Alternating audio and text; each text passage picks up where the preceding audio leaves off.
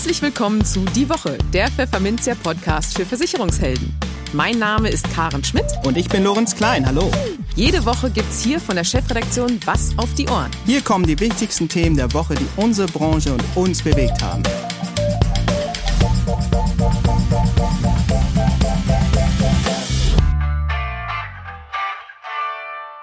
Moin aus Hamburg und herzlich willkommen zu Folge 34 unseres Podcasts. Heute ist Freitag, der 19. März 2021. Und diese Themen haben wir heute für Sie.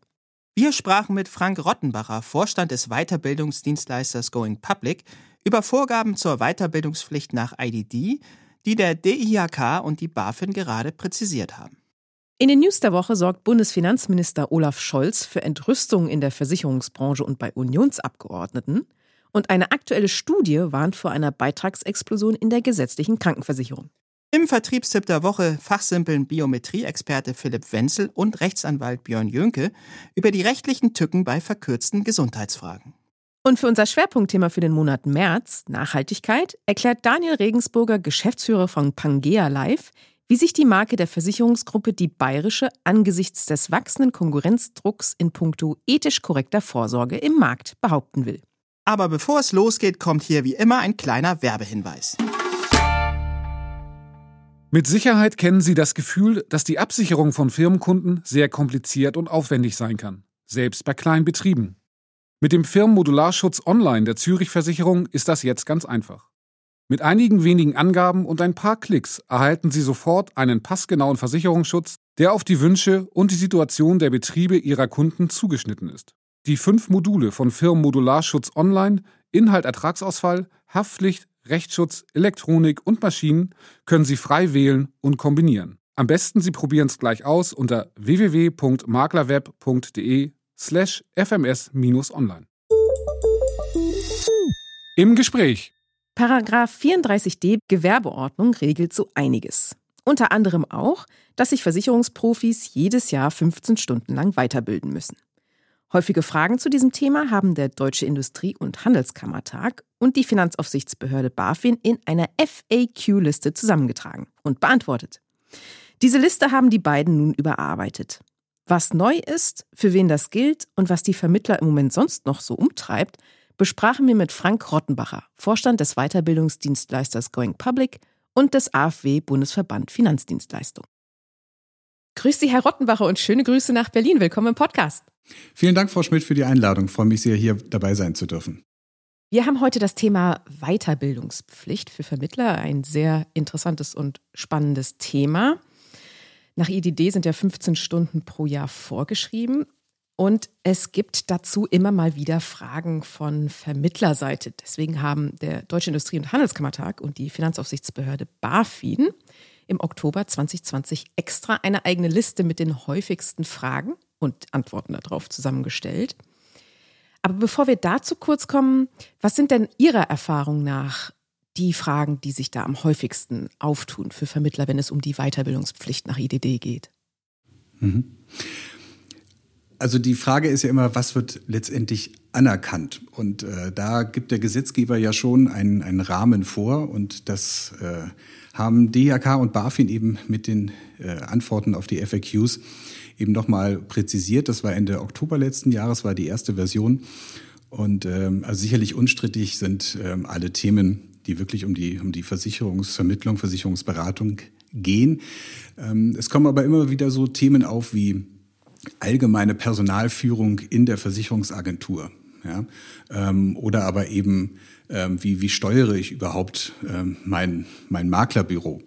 Ähm, das waren Fragestellungen, die dann eben DHK und BaFin äh, beantwortet haben und die eben klar gesagt haben, ähm, diese Themen sind nicht anerkennungsfähig, weil sie nicht direkt etwas mit der Versicherungsvermittlung zu tun haben.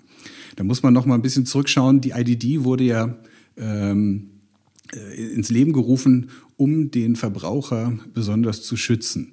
Und insofern sind also alles Themen, die äh, in die Versicherungsvermittlung, in die Beratung einfließen.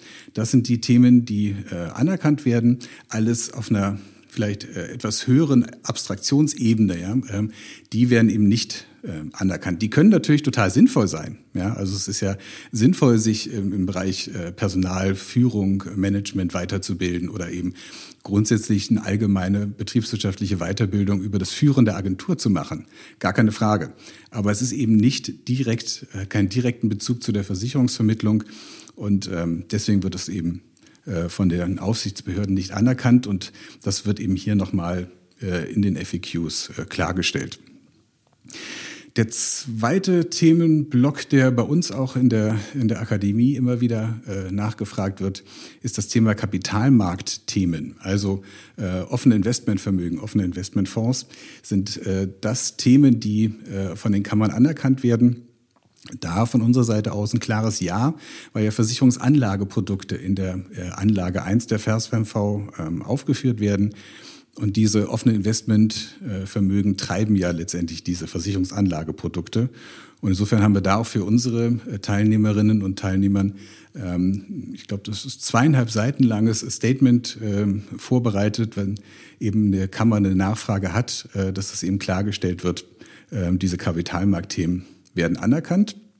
Mhm. Das dritte sind, äh, ist der Themenbereich so Gewerbeversicherung. Ähm, denn eigentlich die Anlage 1 sind ja äh, alles Themen aus dem Bereich der, äh, des Privatkundengeschäfts. Was ist denn eigentlich mit dem Firmenkunden, mit dem Gewerbeversicherungsthema?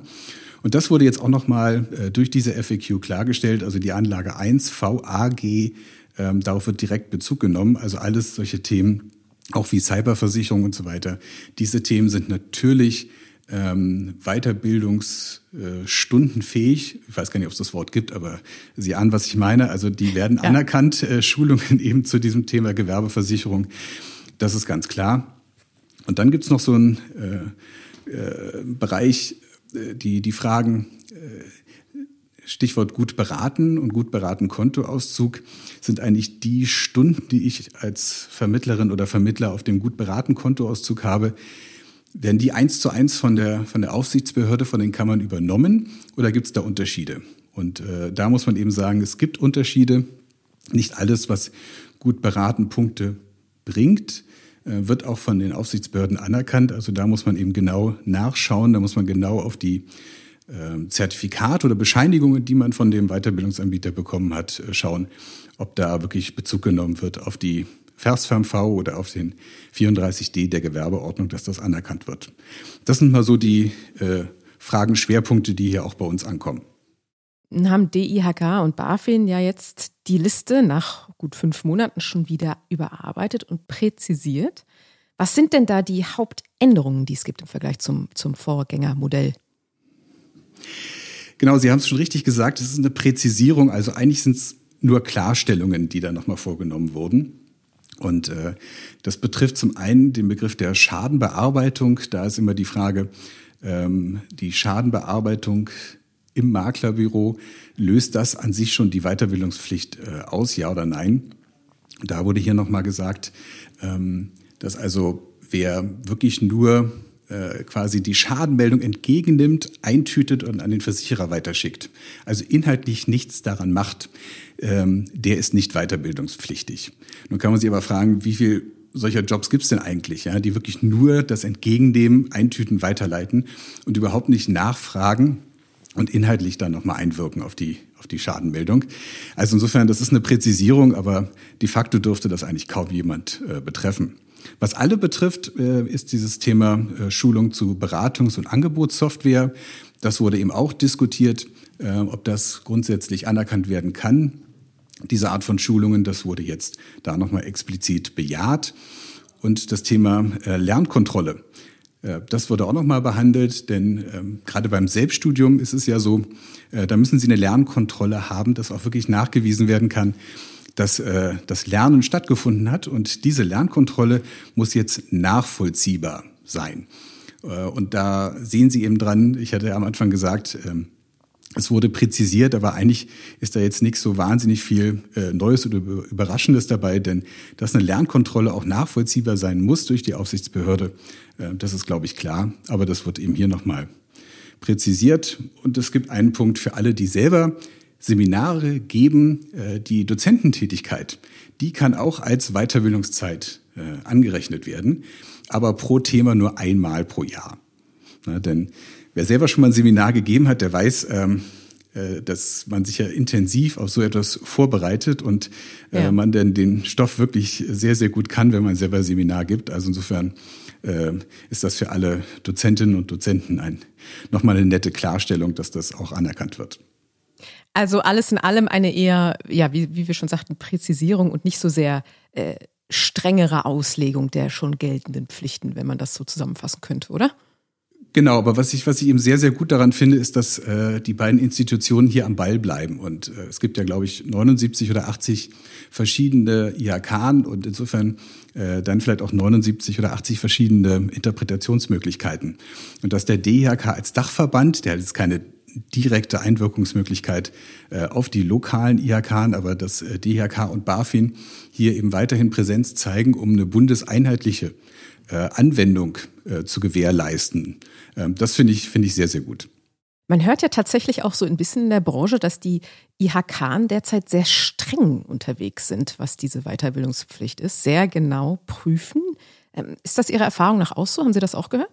Ja, ja, das, das hören wir also auch von, von vielen Teilnehmerinnen und Teilnehmern, ähm, dass das jetzt äh, in diesem Jahr äh, oder in den letzten Monaten stark angezogen hat. Äh, das äh, geht eben bei den meisten natürlich gut, weil da alles äh, alles in Ordnung ist und alle ihre, ihre Weiterbildung auch gut dokumentiert haben. Wir hören aber eben auch schon von Bußgeldern bis zu 3000 Euro, die verhängt wurden. Das ist schon was. genau, das ist schon echt heftig. Da kenne ich natürlich jetzt nicht die genauen Hintergründe. Ähm, aber das wird natürlich jetzt nicht so sein, dass wenn man vielleicht nur 14 Stunden hatte und äh, sich da bei der Kammer gemeldet hat, äh, dass man dann sofort so ein Bußgeld von 3000 Euro bekommt. Also da steckt sicherlich mehr dahinter. Und ähm, wenn man dann eben vielleicht äh, sich eben verrechnet hat und nur 14,5 Stunden hat, ich glaube, dann ist einfach am besten auch direkt auf die, auf die Kammer zuzugehen und äh, da Besserung zu geloben und äh, da konstruktiven äh, Dialog zu suchen. Ähm, als da vielleicht jetzt irgendwie äh, zu poltern. Ne? Also wie man in den Wald reinruft, so schallt es ja auch heraus. Und wir merken es aber auch äh, bei uns als äh, Bildungsanbieter, dass eben hier äh, mehr Fragen ankommen, eben zu den, zu den Inhalten, zu der, zu der Durchführungsform, dass da mehr Kammern jetzt einfach in, der, in der Überprüfung sind. Also insofern kann ich nur jedem raten, die Erfüllung der Weiterbildungspflicht schon ernst zu nehmen und ähm, vor allem eben auch auf die Bescheinigungen zu gucken, ähm, dass die eindeutig sind. Das geht eben schon mal mit dem, mit dem Thema los. Ähm, wenn das Thema der Veranstaltung so einen Bezug hat zur Versicherungsvermittlung, dann ist das schon mal viel besser auch für die Aufsichtsbehörde, äh, das Thema dann äh, abzuhaken oder anzuerkennen, als wenn das so Wischiwaschi-Überschriften sind und äh, der Inhalt ist dann erst in der, in der Seminarbeschreibung. Ja, also eine, ein klares Thema mit, mit Versicherungsbezug, das, äh, darauf sollte geachtet werden, dass das in der, in der Beschreibung schon äh, vorhanden ist.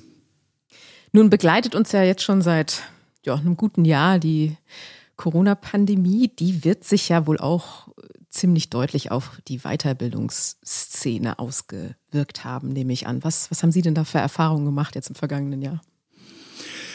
Gut, also natürlich ist dieses ganze Thema Online oder E-Learning ist äh, natürlich ein, ein Thema, was äh, äh richtig an, an Fahrt gewonnen hat. Da sind wir ja schon seit, seit Jahren dabei, aber im letzten Jahr gab es da natürlich ähm, auch von der, von der Teilnehmerseite her einen, eine große oder viel größere Bereitschaft, sich damit auseinanderzusetzen. Also ähm, wir stellen immer mehr äh, Präsenzveranstaltungen auch eben ähm, auf äh, Online-Angebote um und achten da eben extrem äh, darauf, dass wir auch äh, dieses Thema Interaktivität ähm, in den Vordergrund stellen. Ja, das also äh, da schulen wir auch unsere Dozentinnen und Dozenten äh, intensiv drin, in den äh, Online-Schulungen immer mehr darauf zu achten, auf wirklich Aktivitäten seitens der Teilnehmerinnen und Teilnehmer zu aktivieren.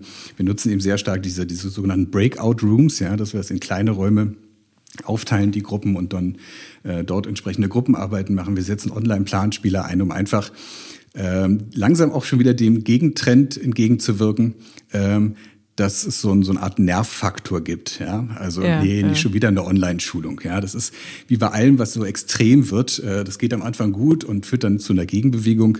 Und insofern wird das sicherlich sich äh, einpendeln jetzt über die äh, na gut, wir müssen mal gucken, wann diese Pandemie jetzt endlich vorbei ist. Ja. Aber wenn es dann mal wieder irgendwann normale Zeiten gibt, ja, äh, wie sich es dann einpendeln wird. Aber ich sag mal, dieses ganze Thema äh, Faktenwissen, dass das ähm, sehr, sehr stark in Zukunft ähm, auch weiterhin online geschult wird, das ist, glaube ich, klar. Ja, nun haben Sie ja jeden, jeden Tag quasi mit Vermittlerinnen und Vermittlern zu tun. Was sind denn so die anderen Baustellen, mit denen die sich gerade vor allem rumschlagen müssen? Was haben Sie da beobachtet? Ja, leider eine ganze Menge. also ich bin ja ich, ich bin ja auch im AfW-Bundesverband tätig und darf äh, Genau. da ja über die politische Arbeit äh, natürlich auch Einblick in diese ganzen Regulierungsthemen und äh, das ist natürlich etwas, was selten also äh, Freudestränen in die Augen treibt. Also da, da gibt's natürlich also zum einen die, die ganzen Angriffe aus der Politik, die wir da auch abwehren müssen, was so Thema Provisionsdeckel angeht, was BaFin-Aufsicht für die 34F-Vermittler angeht. Jetzt hat sich ja gerade Herr Scholz auch noch mal im bei Anne Will äh, letztlich despektierlich über, über Versicherungsvermittler ähm, geäußert und auch über die Politiker, äh, die da äh, argumentativ mal gegengehalten haben. Er hat ja auch vollkommen verkannt, dass es ein, äh, ein Gutachten des ehemaligen Präsidenten des Bundesverfassungsgerichtes gibt, ähm, was besagt, dass dieser Provisionsdeckel verfassungswidrig wäre.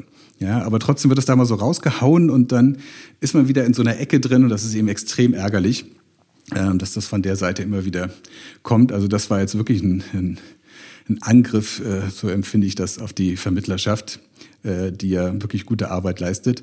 Wir haben jetzt gerade äh, zum 10. März diese äh, TVO, die Transparenzverordnung gehabt, ähm, die neu eingeführt wurde.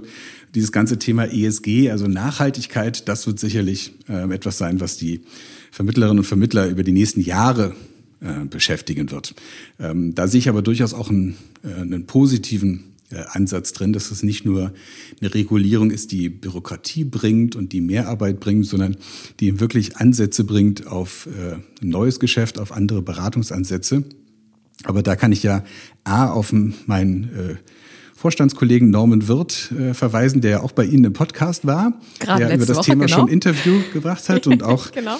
haben wir äh, als äh, AfW ein, ein Webinar gemacht, was äh, auf der Homepage des äh, AfW verfügbar ist über dieses Thema TVO, dass man da im Moment ja gar nicht so viel machen muss, aber eben auch welche möglichen äh, Geschäftsansätze hinter diesem ganzen Thema Nachhaltigkeit und ESG stehen. Ähm, gut, dann gibt's natürlich alles, was mit Corona zu tun hat. Das muss ich aber äh, unseren Hörerinnen und Hörern hier äh, nicht sagen, was da alles im letzten Jahr äh, an Baustellen auf sie zugekommen ist, von Terminen über die Kommunikation, über äh, Veränderung der internen Organisation, über Veränderungen in der Akquise, über vielleicht auch Produkte und Spezialisierungen, die man da verändert hat. Also das war schon echt ein, echt ein Wahnsinn, was da äh, auf die Vermittlerinnen und Vermittler zugekommen ist. Und da breche ich auch echt gern mal eine Lanze äh, für ähm, was im letzten Jahr alles an, an Zusatzarbeit geleistet wurde und wie viel auch wirklich gut durch diese Krise gekommen sind, weil sie die Hacken in Teer gehauen haben, weil sie gesehen haben, wir müssen uns hier in den Abläufen ändern, wir müssen vielleicht eben auch die Spezialisierung verändern und uns einfach auf die, auf die neue Zeit einstellen. Und äh, wir haben es mit dem Vermittlerbarometer des AfWs gesehen, dass es äh, sogar leichten Gewinnzuwachs äh, im Schnitt, muss ich natürlich immer dazu sagen, bei den Vermittlerinnen und Vermittlern im letzten Jahr im Jahr 2020 gegeben hat, weil sie sich eben auf die veränderte Situation eingelassen haben. Ne? Und weil sie, das vergisst man ja auch schnell, was im letzten März, April an der Börse los war, äh, diese dramatischen Kursstürze und wer da für seine Kunden da war und ihnen die Sache erklärt hat, der wird natürlich im, im Laufe des Jahres dann auch äh, weiter positives Geschäft äh, gemacht haben. Äh, während sich die, die sich vielleicht versteckt haben, äh, jetzt die Konsequenzen tragen müssen. Aber da haben wirklich viele einen, einen ganz tollen, flexiblen Job äh, gemacht. Also da nochmal Chapeau. Schön auch die, die Liebeserklärung, die kleine Liebeserklärung an die Vermittlerschaft. Das nehmen wir gerne als Schlusswort. Und äh, vielen Dank, dass Sie, vielen Dank, dass Sie da waren, lieber Herr Rottenbacher. Ja, sehr gerne. Ich finde, also wenn man eben auch so die Presse ansieht äh, und, und liest, äh, es wird ja immer auf die auf die Vermittlerinnen und Vermittlern äh, drauf losgeprügelt, ne? Und es ist immer nur das Bild des äh, provisionsgierigen äh, Vermittlers und äh, das nervt mich langsam wirklich bis ins Blut, wenn man eben diese Branche mal kennt ja, und eben weiß, wie Ja, viele Leute absolut. da echt einen guten Job machen. Natürlich gibt's überall schwarze Schafe, keine Frage. Ähm, aber in, in dieser Gesamtheit ist das wirklich störend und äh, nicht okay, was da passiert. Das ist richtig. Ich hoffe, Herr Scholz nimmt sich vielleicht ein Beispiel. Also, Sehr, ge Herr, sehr schön, gerne. dass Sie, schön, dass Sie dabei waren. Vielen Dank. Frau Schmidt, vielen Dank für die Fragen, hat Spaß gemacht. Alles Gute. Die News der Woche Teil 1. Nur zwei Sätze von Olaf Scholz haben genügt und schon hatte es sich der Bundesfinanzminister und SPD-Kanzlerkandidat mit der Vermittlerschaft hierzulande verscherzt. Und vermutlich auch mit jenen Politikern, die sich für diese Berufsgruppe einsetzen. Konkret sagte Scholz am vergangenen Sonntag in der ARD-Talkshow Anne Will Folgendes. Da sitzen Leute im Bundestag, die wissen, warum sie das bekämpfen. Nicht aus allgemeinen Erwägungen, sondern die schätzen die Leute, die die Provisionen kassieren, um es mal höflich zu sagen. Mit seiner dann doch recht unhöflich geratenen Verbalspitze zielte Scholz auf die Verhinderer eines Provisionsdeckels in der Lebensversicherung. Denn während das Bundesfinanzministerium schon lange dafür trommelt, eine Deckelung von Provisionen für kapitalbildende Lebensversicherungen festzuschreiben, stößt das Vorhaben bei Koalitionspartner CDU, CSU und vor allem auch in der FDP auf erheblichen Widerstand. Im Februar ließ das SPD-geführte Ministerium schließlich entnervt von seinem Plan ab, um zugleich trotzig zu versichern, man sehe hier auch weiterhin Handlungsbedarf, um mögliche Fehlanreize durch überhöhte Provisionen zu vermeiden. Dabei ist der Verdacht, dass Versicherungsvermittler überhöhte Provisionen kassierten, ja noch nicht alles. Denn zugleich rückte Scholz vor einem Millionenpublikum die Lobbyarbeit von Versicherern und Vermittlern zur Verhinderung des Deckels in einen Zusammenhang mit der Maskenaffäre von Unionsabgeordneten. So bedürfe es sehr harte Regeln, um solchen privaten Interessen, wie Scholz mit Blick auf die Versicherungsbranche erklärte, Einhalt zu gebieten. Den Vorwurf, dass die Union ein strukturelles Problem beim Umgang mit Korruption habe, wies der CDU-Politiker Thomas de Maizière in der TV-Runde umgehend zurück. Von einer Partei, die sich nicht distanziert, dass ein ehemaliger Bundeskanzler aus Russland bezahlt wird, lasse ich mir sowas nicht sagen. Das muss ich hier mal in aller Härte sagen, auch wenn das jetzt ein wenig unhöflich ist. Auch Norman Wirth, geschäftsführender Vorstand beim Bundesverband Finanzdienstleistung AfW, ärgerte sich über den TV-Auftritt des Vizekanzlers. Olaf Scholz habe unmissverständlich zum Ausdruck gebracht, dass er die Arbeit von Versicherungsvermittlern nicht schätze, kommentierte er. Scholz diskreditiere damit einen ganzen Berufsstand, der gerade auch in der derzeitigen Wirtschaftskrise von hoher sozialpolitischer Bedeutung ist, so wird. Carsten Brotesser, der als CDU-Rentenexperte im Bundestag und im Finanzausschuss sitzt, erklärte am Montagabend gegenüber Pfefferminzia, dass er den Auftritt von Herrn Scholz ebenfalls gesehen und sich darüber sehr geärgert habe. Der Bundesminister hat durch seine Bemerkung den Eindruck erweckt, dass alle Parlamentarier, die nicht seiner Meinung sind und marktwirtschaftliche Ideen vertreten, von Lobbyisten gesteuert seien. Ich hätte mir eine differenzierte Darstellung gewünscht, teilte Brotesser mit. Tatsächlich wäre ein allgemeiner Provisionsdeckel, wie im Gesetzentwurf vorgesehen, nicht angemessen, so der CDU-Politiker weiter. Denn die durchschnittlichen Abschlussprovisionen seien in den vergangenen Jahren gesunken und liegen deutlich unter 4% der Beitragssumme. Und auch der FDP-Politiker Frank Schäffler zeigte sich von den Aussagen des Ministers irritiert und ging in die Gegenoffensive. Wenn Scholz mit einem Finger auf andere zeigt, dann zeigen mindestens drei auf ihn zurück, teilte er Pfefferminzia mit. Und weiter? Wenn die BaFin ihre Arbeit machen würde, dann hätte sie das Provisionstreiben bei den Restschuldversicherungen längst unterbunden. Paragraph 48a des Versicherungsaufsichtsgesetzes ermögliche der Behörde das längst. Jedoch schläft die BaFin vor sich hin und hat bislang nie eingegriffen, obwohl teilweise Provisionen von über 70 Prozent bezahlt wurden. Es gibt hier kein Gesetzesdefizit, sondern ein Vollzugsdefizit. Nun, diese Verbalscharmützel zeigen uns vor allem eines. Der Wahlkampf ist eröffnet. Der Vertriebstipp. Ein Versicherungsvertrag kann nur dann zustande kommen, wenn keine der beiden Parteien von der Verwirklichung des Risikos weiß, bringt es Versicherungsmakler Philipp Wenzel in unserem Vertriebstipp der Woche auf den Punkt. Doch in der Praxis kommt es immer wieder zu Konflikten bei folgender Frage. Was muss der Versicherer vor Abschluss einer Berufsunfähigkeitsversicherung eigentlich vom Antragsteller alles wissen? Muss der Versicherungsnehmer zum Beispiel auch bei verkürzten Gesundheitsfragen nur das beantworten, wonach der Versicherer explizit fragt? Obwohl der BU-Fall im Grunde schon im Anmarsch ist? Diese und weitere Fragen diskutierten Philipp Wenzel und Rechtsanwalt Björn Jönke im nachfolgenden Gespräch. Mensch, grüß dich, Björn.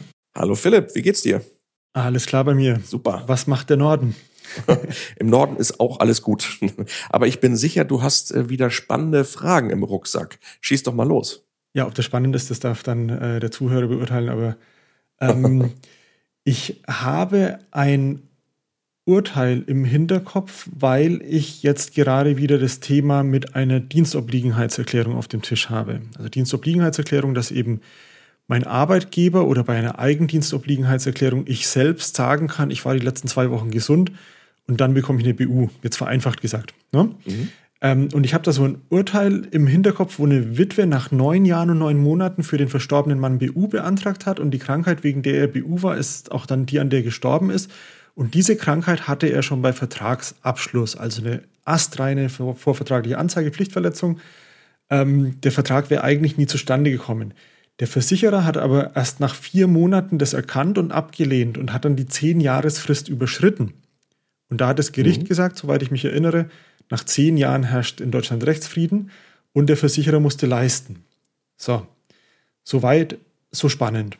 Ja, mich wundert, dass da niemand wegen Betrug äh, dann noch irgendwie nachgeht. Also äh, es gibt ja immer noch mhm. dann halt nach 123 BGB halt äh, einen Anspruch an den, Vers also den der Versicherer stellen könnte, aber das hat bisher noch keiner gemacht. Ähm, was das dann bei mir heißt, bei einer Dienstobliegenheitserklärung kann ich natürlich auch dann einfach äh, lügen und nichts angeben.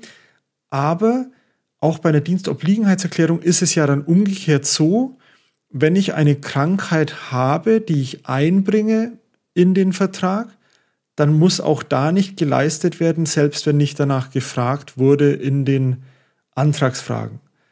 Das ist für mich irgendwie in Ordnung, weil Versicherungsbetrug halt echt nicht in Ordnung ist. Aber irgendwie kommt eine Dienstobliegenheitserklärung schon so rüber, als müsste der Kunde ja nur das angeben, wonach der Versicherer fragt. Und der müsste ja wissen, was da für ähm, ähm, Komplikationen entstehen könnten. Aber auf der anderen Seite ist es halt echt, wie gesagt, nicht okay, wenn ich schon berufsunfähig bin oder so gut wie berufsunfähig bin, ähm, dass, das, das, dass ich das dann abschließe, den Vertrag. Weil ja. ich, ich sage immer halt, brennendes Haus ist nicht versicherbar, das ist jedem vollkommen klar, aber auch das Haus, das in einem brennenden Wald steht, ja, beim Nachbarn brennt schon längst mhm. und sowas, alles um mich rum brennt, kann ich auch nicht schnell noch irgendwas abschließen halt. Also deswegen, ich bin da hin und her gerissen, aber ich bin mir ganz sicher, dass du weißt mit deiner Juristenbrille, was da ähm, Sache ist. Also mhm. spontane Anzeigepflicht müssen wir überhaupt nicht aufmachen, das Thema. Es hatte damit nichts zu tun. Mir geht es nur um dieses Thema der eingebrachten BU. Ja, ja. Ähm, Natürlich kann ich dir ganz sicher sagen, dass es zu diesem Bereich äh, ganz sicher ähm, noch keine großartigen Urteile gibt. Ähm, es gibt uh. so ein paar Urteile, ähm, an denen man sich so längs hangeln kann, hattest du ja auch äh, gerade angesprochen, das Ganze, ähm, wo man natürlich so ein bisschen Rückschlüsse ziehen muss, wie das jetzt auf, auf deine Frage mit der Dienstobliegenheitserklärung zu transportieren ist oder zu subsumieren ist. Ähm, denn ähm, höchstrichterlich ähm, gibt es dazu ähm, de facto noch gar nichts. Es gibt ein Urteil, was äh, ne, die spontane Anzeigeobliegenheit mhm. nach der VVG-Reform ja nochmal im Prinzip wieder aufwirft und sagt, ja, irgendwie bei ganz besonders krassen Fällen gibt es das noch. Mhm. Ähm, aber ähm, ansonsten nicht viel. Es gibt äh, ähm, obergerichtliche Entscheidungen dazu, ähm, die so ein bisschen diesen Themenkreis mit, mit aufnehmen, nämlich auch äh, verkürzte Gesundheitsfragen. Und mhm. das ist ja das, was wir mit einer Dienstobliegenheitserklärung auch haben. Das heißt, der Versicherer stellt ein, zwei, drei Fragen oder meist sind die auch nur so als ähm, ähm, ähm, Bestätigung des Versicherungsnehmers ja. formuliert. Ähm, ich bestätige, dass ich 14 Tage nicht krank war und so weiter, wie du gerade auch sagtest. Ähm, und hier zum Beispiel das OLG Karlsruhe ähm, bei einem Fall, ähm, der, der Mensch hatte MS und das war dem auch vorher schon klar, ähm, dass der mhm. MS hatte. Es war dem bekannt und er schließt nun diesen BU-Vertrag mit verkürzten Gesundheitsfragen. Und da hat das mhm. OLG Karlsruhe ähm, auch gesagt, naja, bei verkürzten Gesundheitsfragen ist dem Versicherungsnehmer völlig klar, was er hier beantworten muss. Und wenn der Versicherer, äh, wenn der Versicherer nicht genau nach dieser Krankheit, weswegen er später vielleicht den Vertrag anficht, ähm, nicht fragt, dann hat er selber Schuld. Und okay. deswegen kann man sagen, bei diesen verkürzten Fragen ist auch nur die Antwort geschuldet, ähm, wonach gefragt wird. Und deswegen ähm, ähm, wäre ich jetzt persönlich entspannt bei diesen verkürzten Fragen, ähm, solange man die natürlich wahrheitsgemäß beantwortet. Ne? Ähm, ja. ähm, das ist natürlich klar, dass es logisch ist, aber das hast du ja auch gesagt, Versicherungsbetrug, wenn das Haus schon brennt, ist das nicht versicherbar. Ähm, und wenn man nicht sagt, dass es brennt, aber es brennt schon, dann ist das Versicherungsbetrug, das ist völlig klar. Ähm, aber bei diesen verkürzten Fragen wäre ich grundsätzlich entspannt. Ähm, der BGH hat sich hierzu noch nicht äußern müssen, weil das OLG Karlsruhe auch gesagt hat, der Fall ist so sonnenklar, das äh, äh lassen wir gar nicht zu, dass es weiter zum BGH aufgehen muss. Ähm, und ähm, deswegen wird auch nur wirklich das geschuldet oder die Antwort geschuldet, wonach auch gefragt wird. Und damit sind wir eigentlich bei der Beantwortung deiner Frage bei der Dienstobliegenheitserklärung. Verkürzte Fragen heißt auch entsprechend kurz und knappe Antwort. Punkt. Genau. Okay, super cool. Ja, ähm, jetzt mal anderes Thema, beziehungsweise ich spiele mal den äh, Advocatus Diaboli. Ähm, es ist aber doch auch so, dass ein Versicherungsvertrag nur dann zustande kommt, wenn keine der beiden Parteien von der Verwirklichung des Risikos weiß. Ja? Mhm. Das ist so, so, so ein Grundsatz äh, der Versicherung. Keiner von beiden darf wissen, dass es passieren wird.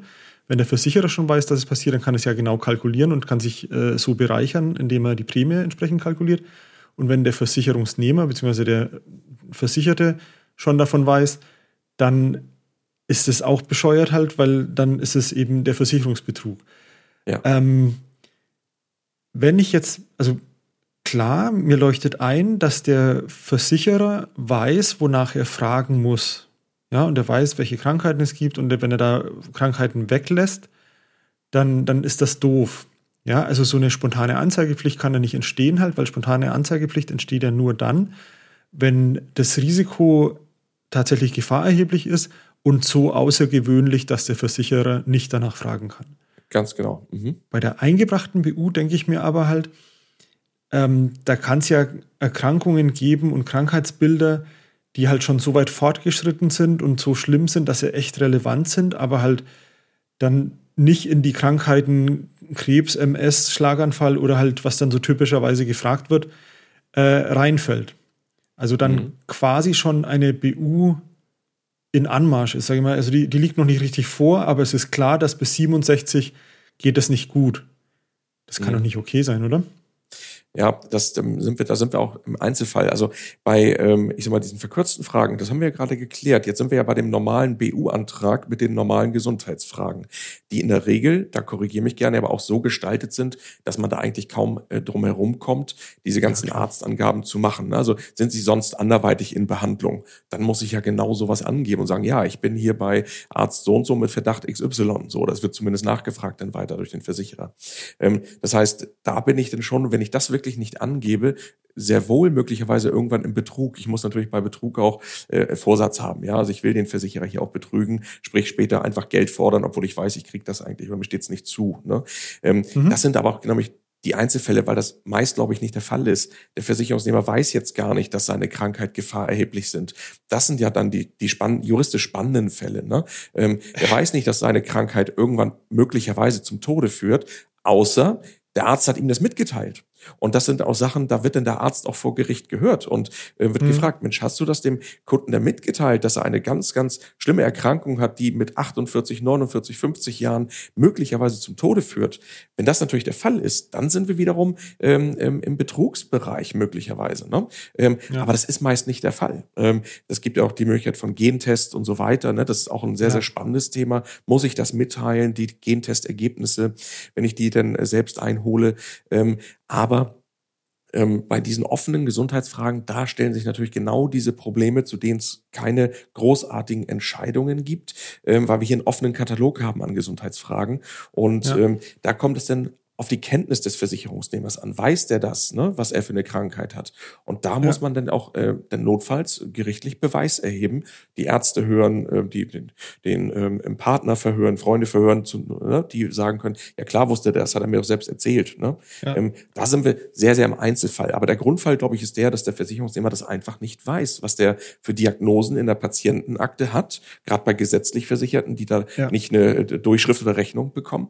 Ähm, und das sind dann die spannenden Fälle, die durchaus dann auch mal durch die Instanzen getragen werden. Genau. Ich, ich will dir mal schnell einen Fall erzählen, halt, der bei mir kürzlich auf dem Tisch war. Also ich bekomme ja dann auch nur die krassen Anfragen halt, weil die mich dann irgendwo finden. Äh, da hat mich jemand angerufen und gesagt, er hat heute ähm, sein Ergebnis bekommen, er ist HIV-positiv. Ja? Mhm. So, gut.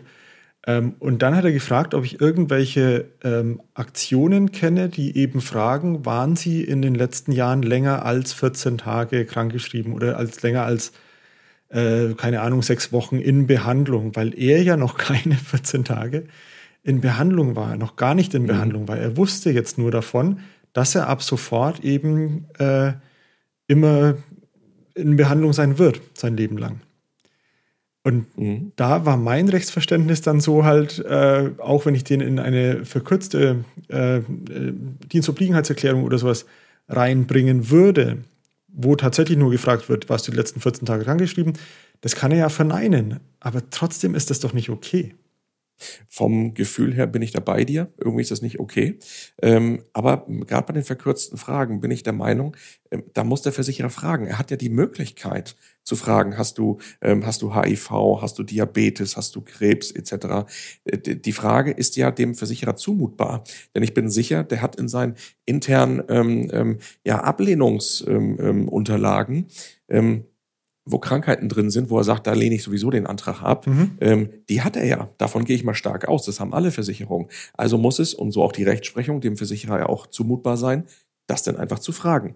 Und ähm, gerade bei den verkürzten Fragen, wo du jetzt gerade bist, ähm, dann würde ich auch sagen, das soll er doch einfach fragen. Ähm, und wenn er das nicht tut, dann muss ich das auch nicht angeben. Ne? Also anders natürlich bei dem normalen, ähm, ähm ausführlichen BU-Antrag, wo man ja auch da gar nicht drum herum kommt um die Frage ja, dann.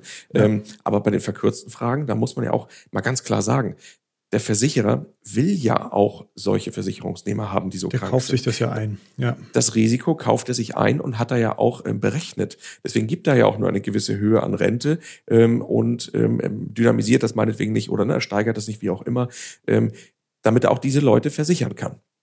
Und das Risiko, würde ich sagen, hat er eingepreist. Dann ist das halt so.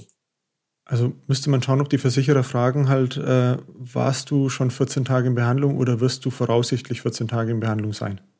Oder sowas. Ja, das ist eine spannende Frage. Wirst du voraussichtlich 14 Tage ja, in Behandlung sein? Das weiß ich ja nicht mal von mir. Also. Aber klar, ja. das soll er dann bitte fragen. ja, cool. Dann ist es normalerweise ist es immer so, dass wir uns unterhalten und dann denke ich mir am Ende, oh Gott, ich muss da voll viele Sachen aufpassen. Aber Da ist ja so halt, äh, wenn der Versicherer nicht danach fragt, dann muss ich auch sie angeben. Genau. Wunderbar. Dann habe ich wieder viel gelernt von dir. Sehr schön. Vielen lieben Dank dafür. Gern doch. Beste Grüße in den Norden und äh, pass gut auf dich auf. Grüße in den Süden und bis hoffentlich bald wieder. Ganz genau, mach's gut. Tschüss. Tschüss. In eigener Sache. Und auf zu Runde 2. Der Pfefferminzer Gesundheitstag Digital ist vorbei und war mit über 800 angemeldeten Teilnehmern und Top-Referenten ein großer Erfolg. Aber darauf wollen wir uns nicht ausruhen, sondern sind bereits in den Planungen für unsere nächste Veranstaltung, der Gewerbetag Digital. Am 28. April geht es los mit einem spannenden Programm rund um die Gewerbeversicherung. Kostprobe gefällig? Als Keynote wird Ihnen RTL-Versicherungsdetektiv Timo Heidmann erklären, wie man Lügengeschichten erkennt. Rechtsanwalt Stefan Michaelis geht auf die aktuelle Rechtslage bei der Betriebsschließungsversicherung ein und Makler und Handwerker Spezi Rainer Schamberger berichtet, wie man Gewerbekunden am besten anspricht. Weiterbildungszeit erhalten Sie natürlich auch. Und dank unserer Co-Gastgeber AndSafe, Inter, Signal Iduna und Zürich ist die digitale Veranstaltung für Sie wieder kostenlos. Interessiert? Dann schauen Sie doch mal vorbei unter gewerbetag.pfefferminzia.de. Die News der Woche Teil 2. Alterung der Bevölkerung, technischer Fortschritt, teure Reformen. Es sind im Wesentlichen diese drei Faktoren, die die Finanzen der gesetzlichen Krankenversicherung in den nächsten Jahren erheblich belasten werden. Ganz unabhängig von den zusätzlichen Corona-Kosten sind deshalb starke Beitragssteigerungen zu erwarten oder enorme Zuschüsse aus dem Bundeshaushalt erforderlich. Das ist das Ergebnis einer aktuellen Studie des Wissenschaftlichen Instituts der PKV, kurz WIP. Je nach Szenario steigen danach die Beitragssätze bis zum Jahr 2030 von heute 14,6 Prozent auf 15,5 bis 20,6 Prozent. Für 2040 sagen die Forscher sogar 16,7 bis 28 Prozent voraus.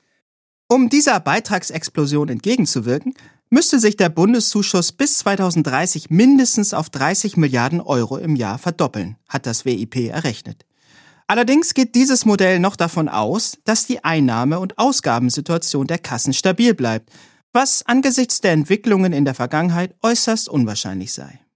Steigen Einnahmen und Ausgaben wie im Schnitt der vergangenen 20 Jahre, dann würden 2030 schon rund 83 Milliarden Euro aus dem Bundeshaushalt gebraucht, um die Beiträge stabil zu halten.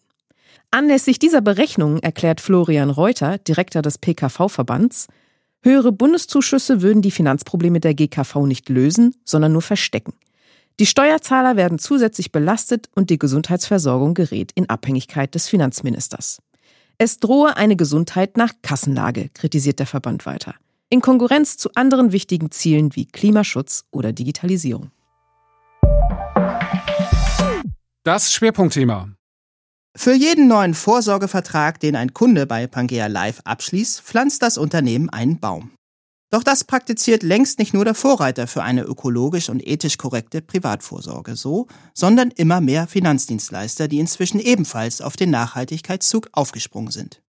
Wie Pangea Live als Marke der Versicherungsgruppe Die Bayerische mit dem zunehmenden Wettbewerb umgeht und wie Vermittler sich in Sachen Nachhaltigkeit sinnvoll positionieren, darüber sprechen wir jetzt mit dem Pangea Live Geschäftsführer Daniel Regensburger. Hallo Daniel Regensburger und schöne Grüße nach Mittelfranken. Willkommen im Podcast. Ja, einen schönen guten Tag, lieber Herr Klein und liebe Community.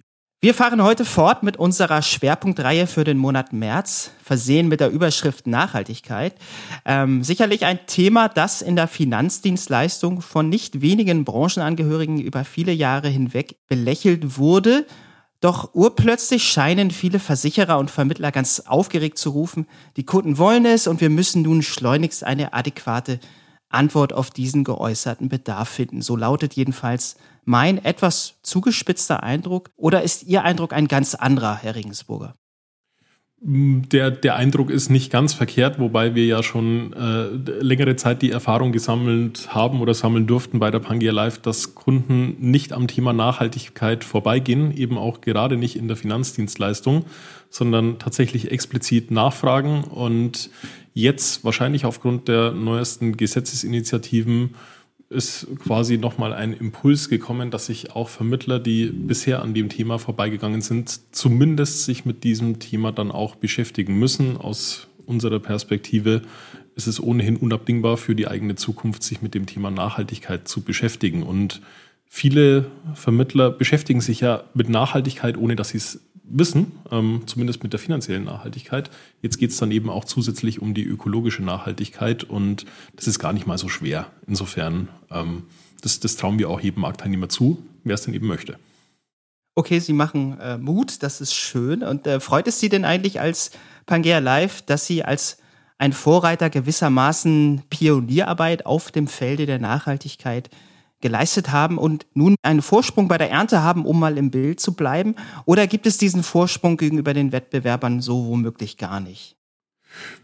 Also Vorsprung würde ich so vielleicht gar nicht äh, nennen. Ähm, wir haben uns jedenfalls schon äh, nicht aus der Not heraus für das Thema der Nachhaltigkeit entschieden und dort aktiv zu werden. Also uns musste nicht erst ein Gesetz dazu zwingen, dass wir uns jetzt notwendigerweise damit beschäftigen müssen, sondern für uns ist es eben intrinsisch motiviert und den Vorsprung, den wir vielleicht haben, ist, dass wir uns sehr planvoll dem Thema Nachhaltigkeit in der Vergangenheit widmen konnten und jetzt die nächsten Ausbaustufen ähm, rund um nachhaltige Themen, nachhaltige Investments schon längst in der Schublade haben, die jetzt gerade auch rausgeholt werden. Das heißt, ja, wir haben einen kleinen Vorsprung, ähm, den nutzen wir und wir sind auch mit den Ergebnissen wahnsinnig zufrieden. Nur jetzt gilt es natürlich auch, ähm, dort weiter der Vorreiter zu bleiben und den Anspruch erheben wir für uns schon. Okay, was haben Sie denn aus der Schublade geholt? Können Sie da schon uns was Näheres zu sagen? Naja, es, es, es, es gibt beispielsweise natürlich im, im Produktportfolio Erweiterungen. Wir werden jetzt ähm, zum Anfang April unsere Basisrente einführen, also dass auch Unternehmer und Selbstständige steuergefördert, also ganz, ganz gezielt auch Vorsorge betreiben können mit der Pangia Live. Das hatten wir so bis dato noch nicht. Ähm, das ist auch in Zeiten von Corona nicht nur leicht, ähm, Zertifizierungs- und Klassifizierungsprozesse einzugehen, denn auch mhm. in den Behörden wütet äh, Corona und ähm, da dauern die Prozesse einfach länger. Also das, das, das hat tatsächlich ein bisschen länger gedauert wie erwartet, aber kommt jetzt eben auch zum richtigen Zeitpunkt. Und ja, was noch ein großes Thema in der Schublade ist, dass wir unseren erneuerbaren Energiefonds sehr wahrscheinlich Richtung Ende des Jahres ergänzen werden um einen zweiten Fonds. Da will ich aber noch nicht viel dazu verraten, weil das tatsächlich noch in der Schmiede ist. Aber auch da kann ich so viel verraten, dass es einzigartig sein wird in der Branche und definitiv, weil es eben ein Pangea Live-Produkt ist, sehr, sehr nachhaltig. Okay, da sind wir gespannt. Ähm, ich würde jetzt gerne mal auf einen Kritikpunkt zu sprechen kommen, der gerne geäußert wird. Und auch Sie sind auf dieses Thema mal in einem Interview eingegangen. Und zwar haben Sie gesagt, Nachhaltigkeit ist für uns auch im Alltag kein bloßes Lippenbekenntnis. Ja, und genau das hört man eben immer wieder mal auch von Unternehmen, die sagen, wir sind auch nachhaltig, wir propagieren das. Aber letztlich, wenn man dahinter schaut, dann ist es doch bloß nur ein Lippenbekenntnis. Stichwort Greenwashing. Ähm, ja, wie gehen Sie eigentlich vor, um in der Öffentlichkeit auch das wirklich glaubhaft rüberzubringen, dass Ihnen das ernst ist, dass Sie äh, das wirklich mit Überzeugung machen? Also wir haben wahnsinnig gute Erfahrungen darin gesammelt, einfach transparent zu sein, sehr, sehr transparent zu sein, weil ähm, also die Pangea Live ist ja Tochtergesellschaft eines sehr traditionsreichen Versicherers, nämlich der Bayerischen. Und es wäre unrealistisch von heute auf morgen zu sagen, quasi mit einem neuen Etikett, wir sind jetzt nachhaltig. Also bei einem Unternehmen, das 162 Jahre alt ist.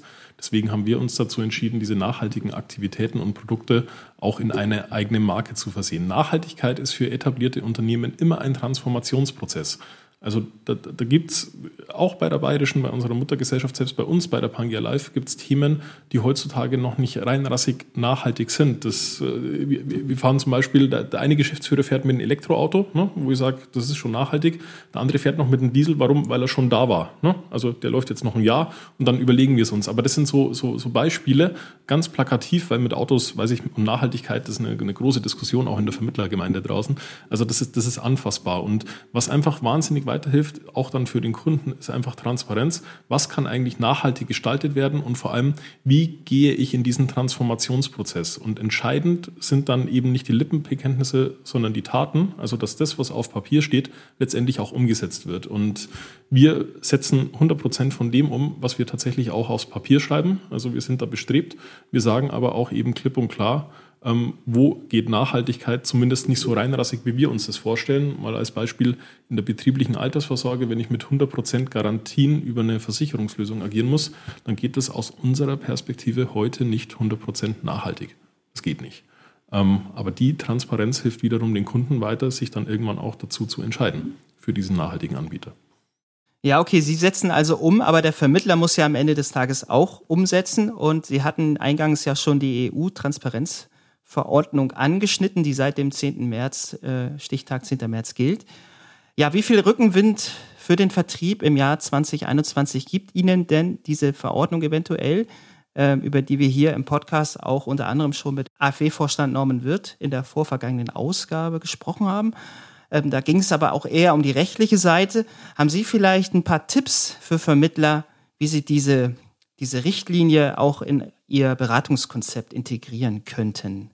Genau, also es gibt jetzt letztendlich auch dort eine Wegstrecke. Also jetzt von heute auf morgen zu sagen, Mensch, ich bin jetzt auch ökologisch nachhaltig unterwegs, auch im Vermittlerbetrieb ist das ein Transformationsprozess. Und die Transformation hat jetzt für die allermeisten Vermittler spätestens am 10. März begonnen. Eben dadurch, dass sie zum Thema Nachhaltigkeitsrisiken und zum Thema Transparenz auf der Homepage ähm, letztendlich Informationen hinterlegen mussten und entsprechend auch äh, in die Beratungsdokumentation ähm, einige Passi aufnehmen mussten.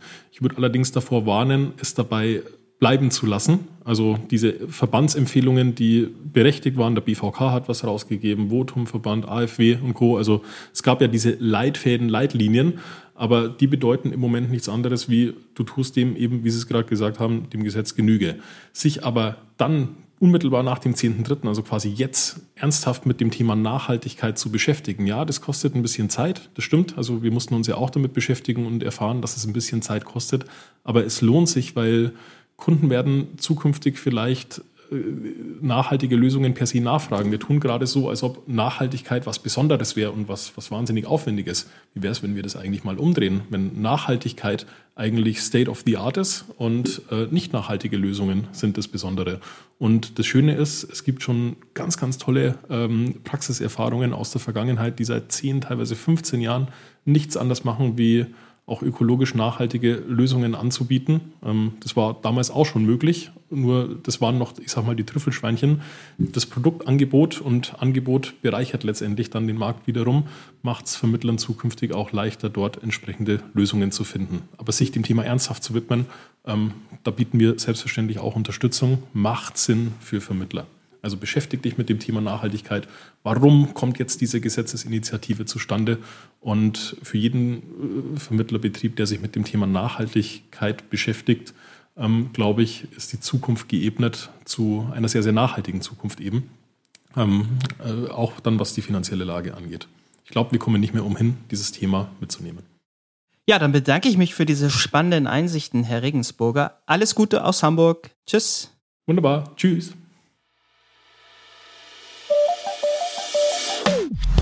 Und schon sind wir am Ende von Folge 34 unseres Podcasts. Wenn noch nicht geschehen, dann abonnieren Sie ihn doch gleich mal auf einer der gängigen Podcast-Plattformen. Ansonsten hören wir uns kommende Woche wieder. Bis dahin gilt wie immer, bleiben Sie gesund, genießen Sie das Wochenende und kommen Sie gut in die neue Woche.